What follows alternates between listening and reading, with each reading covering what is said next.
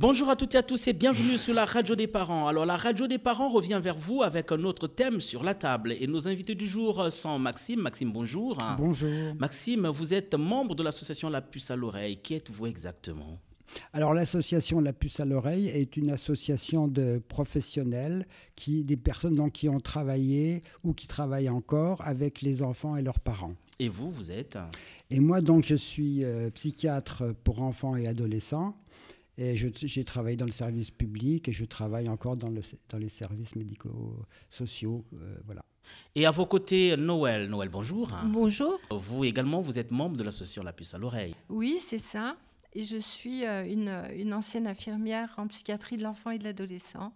Euh, j'ai travaillé dans un centre médico-psychologique tout au long de ma carrière. Mais merci à vous d'avoir accepté l'invitation de Borny Buzz et la radio des parents. Nous rappelons que la radio des parents est une émission qui traite des questions autour de la parentalité. Alors nous avons rencontré une dame, on l'appelle euh, Salomé. Salomé euh, a de gros soucis et comme d'habitude, euh, elle a profité du canal de Borny Buzz Radio pour poser sa question et attend de vous des éléments de réponse. Mais avant tout, nous allons donc écouter Salomé. On écoute ce qu'elle nous dit.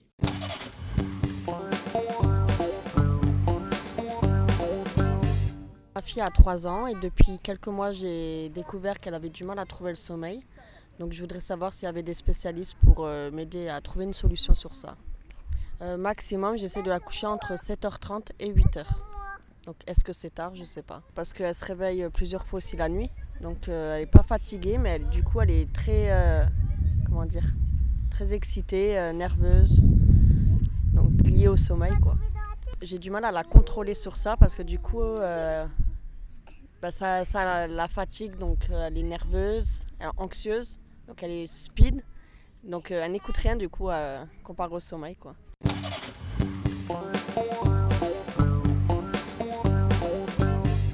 Et oui, on peut dire que c'est pas facile d'être parent. Ben, euh, il y a plein de problèmes parfois, des difficultés, mais euh, c'est toujours possible d'avoir des éléments de réponse pour avoir les clés qu'il faut afin de faire face à certaines situations. Et donc, nos professionnels du jour, on le rappelle, Maxime et Noël, on va commencer par Maxime. Maxime, vous venez d'écouter ce qu'a dit Salomé. Et je remercie donc euh, cette maman d'avoir posé une question à la fois intéressante et aussi euh, avec euh, beaucoup de points à développer. J'essaierai d'être assez bref pour pouvoir répondre un peu à ces, à ces questions. Oui.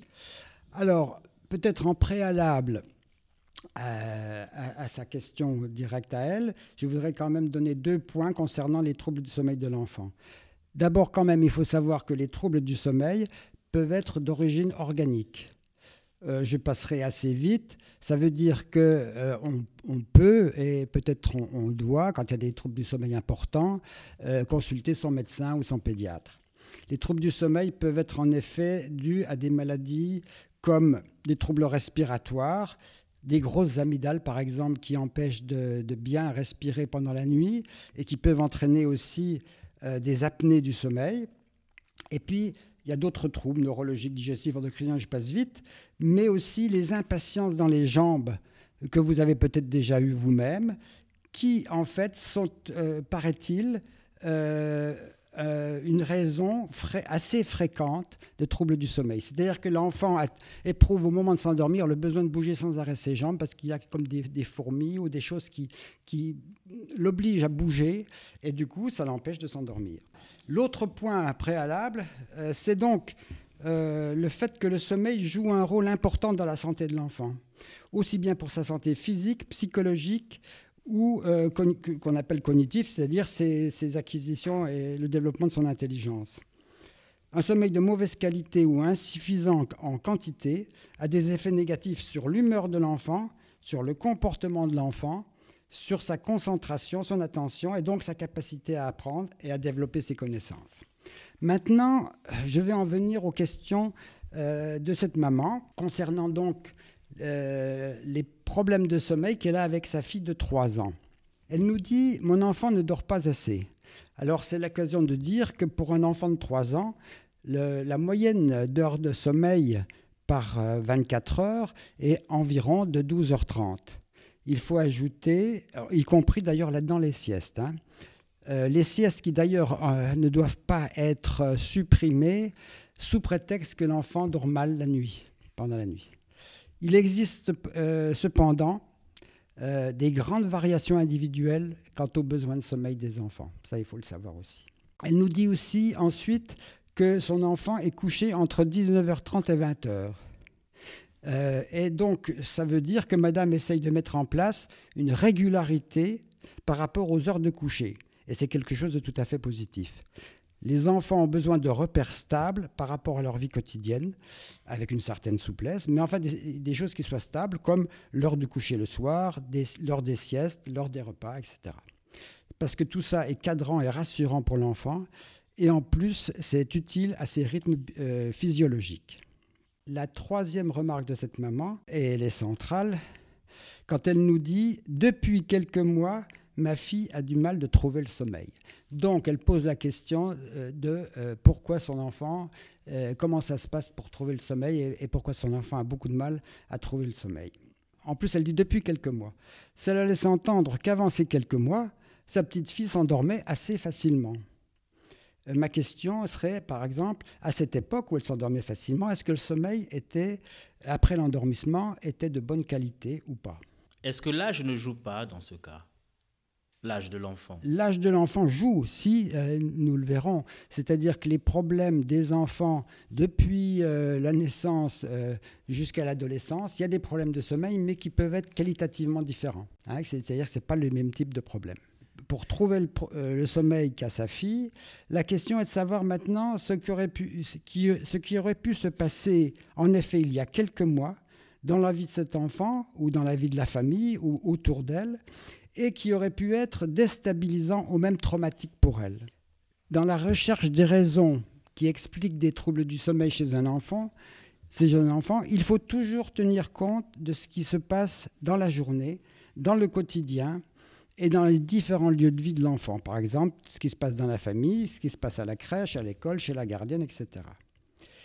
Y a-t-il eu des événements marquants euh, pour cet enfant comme un déménagement, le départ d'un parent, une entrée en crèche ou à l'école, la naissance d'un petit frère ou d'une petite sœur, une grossesse de la maman, mais y a-t-il eu aussi une maladie pour l'enfant ou une hospitalisation de l'enfant? Voilà, parce que tous ces éléments-là peuvent être source de troubles du sommeil. Dans le cas de, cet enfant, euh, c'est la fille unique, donc euh, elle, n'a pas de sœur, elle, n'a pas de frère. Nous ne savons pas. Euh, la, la, maman n'a pas précisé. Ah si. Si? Elle le dit là. Ah bon, bah alors c'est moi qui suis passé à côté. donc, alors, donc éventuellement, ce n'est pas une question concernant l'avenue au monde d'un bébé, mais il y a tous les autres facteurs que j'ai énumérés.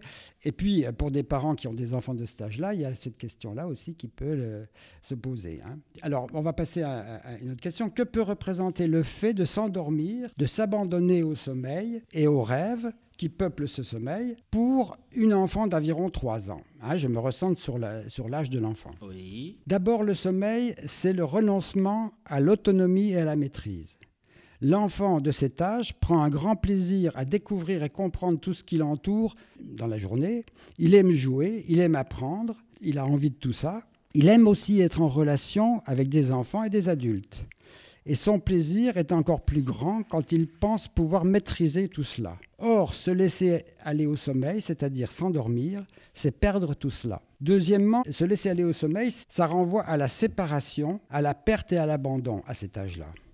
S'endormir, c'est se séparer, donc de ses proches et de ceux qu'on l'on aime, et cela réactive fortement toutes les angoisses déjà vécues antérieurement à l'occasion de séparation comme, alors ça va depuis le, passage du biberon euh, à l'alimentation solide, qui renvoie à la perte du biberon par exemple, ou du sein, euh, le même que de devoir contrôler ses selles pour acquérir la propreté, les absences des parents, euh, la séparation d'avec les parents quand il faut rentrer, ou aller chez la gardienne ou à la crèche, etc. etc.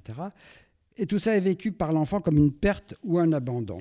Et enfin, troisièmement, pour l'enfant, le sommeil renvoie à la menace de l'émergence, du surgissement, si vous voulez, des conflits psychiques, psycho-affectifs, qui sont propres à l'enfant de cet âge-là et qui peuvent s'exprimer dans les rêves et surtout euh, dans les rêves d'angoisse, parce que les enfants de cet âge-là font quasiment tous de façon plus ou moins fréquente, mais des rêves d'angoisse. Ok, mais à ce moment, à ce moment, euh, Maxime, que doit faire la maman? Tout ce que vous avez énuméré, et si ce mois-ci cet enfant n'est pas face à ce genre de situation, c'est-à-dire sa maman n'attend pas un bébé, il euh, n'y a pas eu de déménagement, il n'y a pas eu, il n'y a, rien, rien, mais juste que eh ben alors, Salomé constate qu'il euh, y a trouble de sommeil. Euh, elle ne sait pas pourquoi, pourtant ça se passait bien quelques mois en avant. Oui, alors donc euh, si le fait quand même que ça se passait bien qu'à un moment donné, assez brutalement, l'enfant a ces troubles-là, soit il y a des facteurs extérieurs, soit il y a des facteurs qui, sont, qui rentrent dans le cadre du développement de l'enfant, qui se fait plus ou moins bien. Donc l'acceptation de renoncer à l'autonomie, à la maîtrise, l'acceptation par l'enfant de la séparation, de la perte de l'abandon, qui est plus ou moins facile, et puis aussi euh, la, difficulté que peut avoir un enfant à gérer des conflits euh, psycho-affectifs qui, existent chez tous les enfants, mais qui se résolvent plus ou moins facilement. Parce que euh, le trajet du développement psycho-affectif de l'enfant n'est pas un long fleuve tranquille. Il est fait d'une suite de conflits psychologiques et affectifs qui sont à chaque fois plus ou moins bien résolus. Je prends deux exemples brefs. L'enfant est pris dans le toujours, depuis, très tôt, dans, dans, le conflit, par exemple, entre l'envie de grandir et de s'autonomiser, et en parallèle, il a besoin d'être euh, encore rassuré, de garder la protection de ses parents, les câlins de ses parents, comme quand il était plus petit. Donc il est pris entre l'envie de grandir et l'envie de régresser à être plus petit. Autre exemple, quand l'enfant aime l'un ou l'autre, les parents ou les deux bien entendu, cet amour rentre toujours en compétition ou en opposition avec de l'agressivité que l'enfant a envers euh, l'un ou l'autre parent, parce que les parents lui ont imposé des limites, des frustrations, des déceptions, et que cela, ça se met en colère. Donc il y a l'amour d'un côté, et puis il y a l'agressivité ou la colère contre le parent de l'autre. Donc l'enfant est toujours pris dans des situations conflictuelles comme ça, qui résout plus ou moins bien. Au-delà de tout ce que vous avez dit, mettons-nous à la place de cette maman qui a du mal à comprendre tout ce que vous avez énuméré, cette maman qui veut comprendre avec des phrases simples et des mots simples ce que vous dites de façon à faire face à cette situation. Comment vous pourriez résumer les éléments de réponse que vous allez lui donner? Alors justement, j'en viens à cette euh, partie-là, c'est-à-dire qu'il faut donner à l'enfant des conditions pratiques et matérielles au moment du coucher. Lesquelles conditions Alors, il faut, par exemple, pour que l'endormissement se fasse bien, hein, il faut que l'enfant, une fois au lit, puisse s'endormir correctement dans une ambiance calme, sans agitation, sans bruit parasite. C'est quoi pour Un enfant ne peut pas s'endormir dans un bruit énorme ou dans l'agitation. Et c'est quoi pour vous l'ambiance calme? L'ambiance calme, c'est une ambiance où euh, il n'y a pas de bruit euh, tonitruant ou important, il n'y a pas autour de lui beaucoup d'agitation, etc. Il faut qu'il retrouve, avant de pouvoir s'endormir, qu'il retrouve une, ambiance de calme.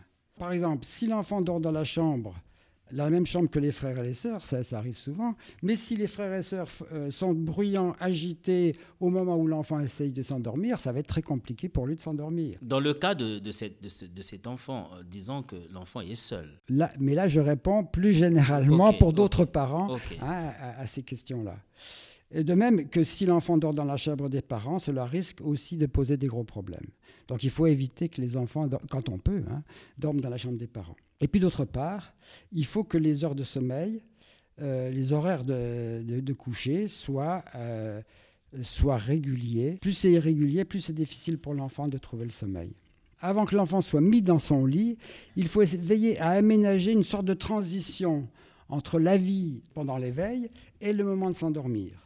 Par exemple, après le repas du soir, ou après le bain, il faudra proscrire les jeux trop physiques, trop, excitants, pardon, ou encore éviter les écrans, télé, tablettes, dessins animés, qui ont des effets là aussi excitants. Il faut donc euh, du calme. Le mieux est que l'enfant soit accompagné par un parent dans sa chambre, euh, après par exemple le repas ou après le bain, pour calmer, parler calmement, pour euh, raconter une histoire, regarder et commenter un livre d'images par exemple. Et euh, est-ce que Noël a quelque chose à ajouter par rapport à tout ce qu'a dit euh, Maxime et éventuellement se rattachant à la question de Salomé? Alors, je crois qu'il a fait le tour de la question, il me semble. Il a, il a essayé d'expliquer euh, à cette maman et puis voir à d'autres parents qui rencontrent ce problème ce qui pouvait se passer à l'intérieur de l'enfant qui déclenchait les troubles du sommeil.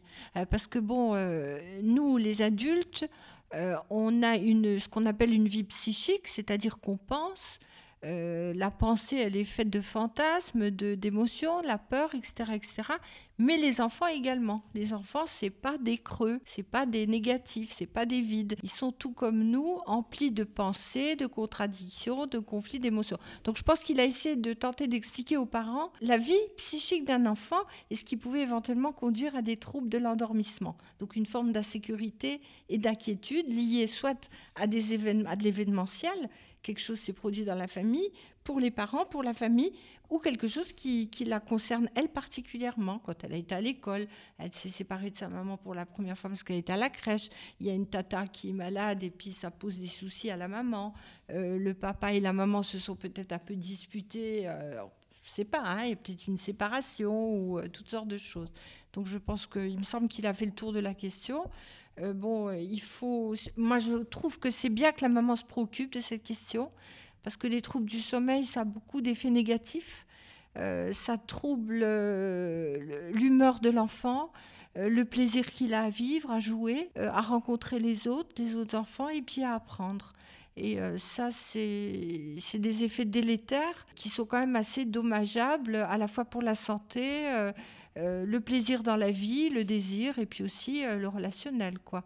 Voilà, donc. Euh, Merci beaucoup, Noël. En guise de conclusion, Maxime. Alors, je voulais, oui, rajouter deux, trois choses. C'est que l'enfant, par lui-même, essaye de surmonter les angoisses de séparation dues à l'endormissement. Il va utiliser, par exemple, des petits rituels du coucher placer des habits, ses habits, ses chaussons dans un certain ordre euh, immuable, prendre dans son lit son doudou, des nounours, prendre son pouce pour s'endormir.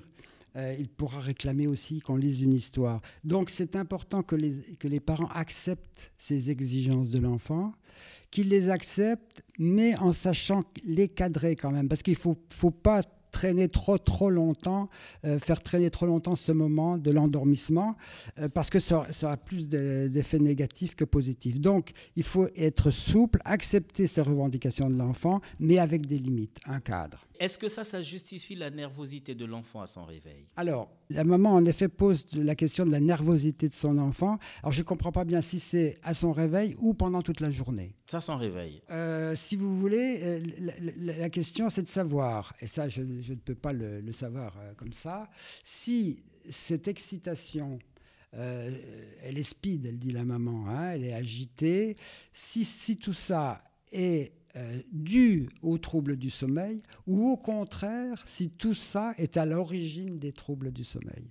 Hein, ça, euh, voilà. Alors, si vraiment cette maman a des grosses difficultés, euh, si, la, situation continue, s'empire, et puis si elle, elle a du mal de supporter tout ça, on peut l'inviter à les consulter Hein, avec son enfant, auprès d'un centre médico-psychopédagogique ou auprès d'un centre médical euh, psychologique euh, le plus proche de chez elle. Hein. elle a cette possibilité-là aussi. Merci beaucoup Maxime, merci beaucoup euh, Noël. Nous rappelons que Maxime et Noël sont membres de l'association La Puce à l'oreille. Euh, et La Puce à l'oreille est une association des personnes qui travaillent ou ont travaillé avec euh, les enfants et leurs parents. Nous sommes joignables au 03 87 37 08 78. Nous sommes la radio des parents. Merci d'avoir été des nôtres. On se retrouve dans un prochain numéro. Au revoir.